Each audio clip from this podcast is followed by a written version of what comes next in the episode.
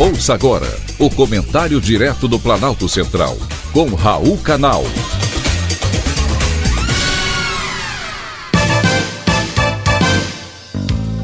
Queridos ouvintes e atentos escutantes, assunto de hoje: centrais do crime. Cada um de nós recebe pelo menos um telefonema por dia oferecendo facilidades para conseguir empréstimos consignados. São juros baixos, facilidade de pagamento e você nem precisa comprovar rendimento. Tem ainda ofertas de supostas financeiras que garantem lucro rápido por meio de pequenas aplicações.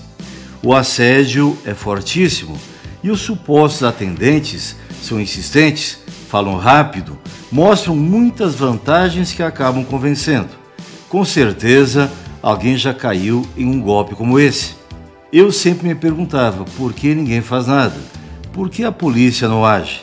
Fiquei feliz quando li no jornal O Globo a notícia de que a polícia carioca fechou mais um call center de golpe do falso empréstimo no Rio de Janeiro. De acordo com inquéritos instaurados pela Polícia Civil, nos 45 primeiros dias do ano, seis centrais clandestinas de empréstimos consignados foram fechadas em todo o estado, representando basicamente uma por semana.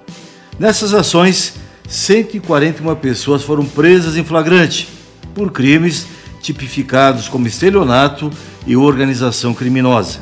Uma média de 23 suspeitos em cada uma das empresas. Em alguns dos casos, foram apreendidos manuais com o passo a passo de como convencer as vítimas a contraírem as dívidas e caírem nos golpes. Antes de abordar as vítimas pelo celular, esses criminosos fazem um levantamento prévio de dados pessoais de quem irão abordar, normalmente aposentados e pensionistas do INSS.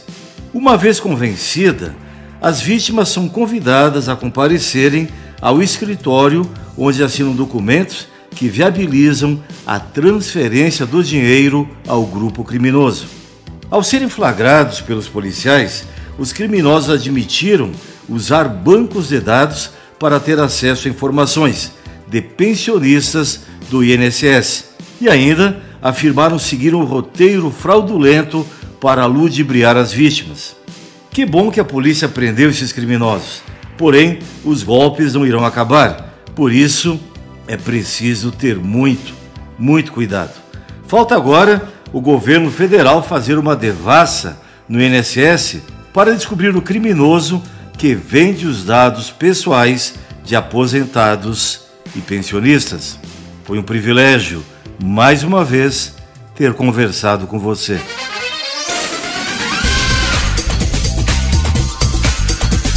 Acabamos de apresentar o Comentário Direto do Planalto Central, com Raul Canal.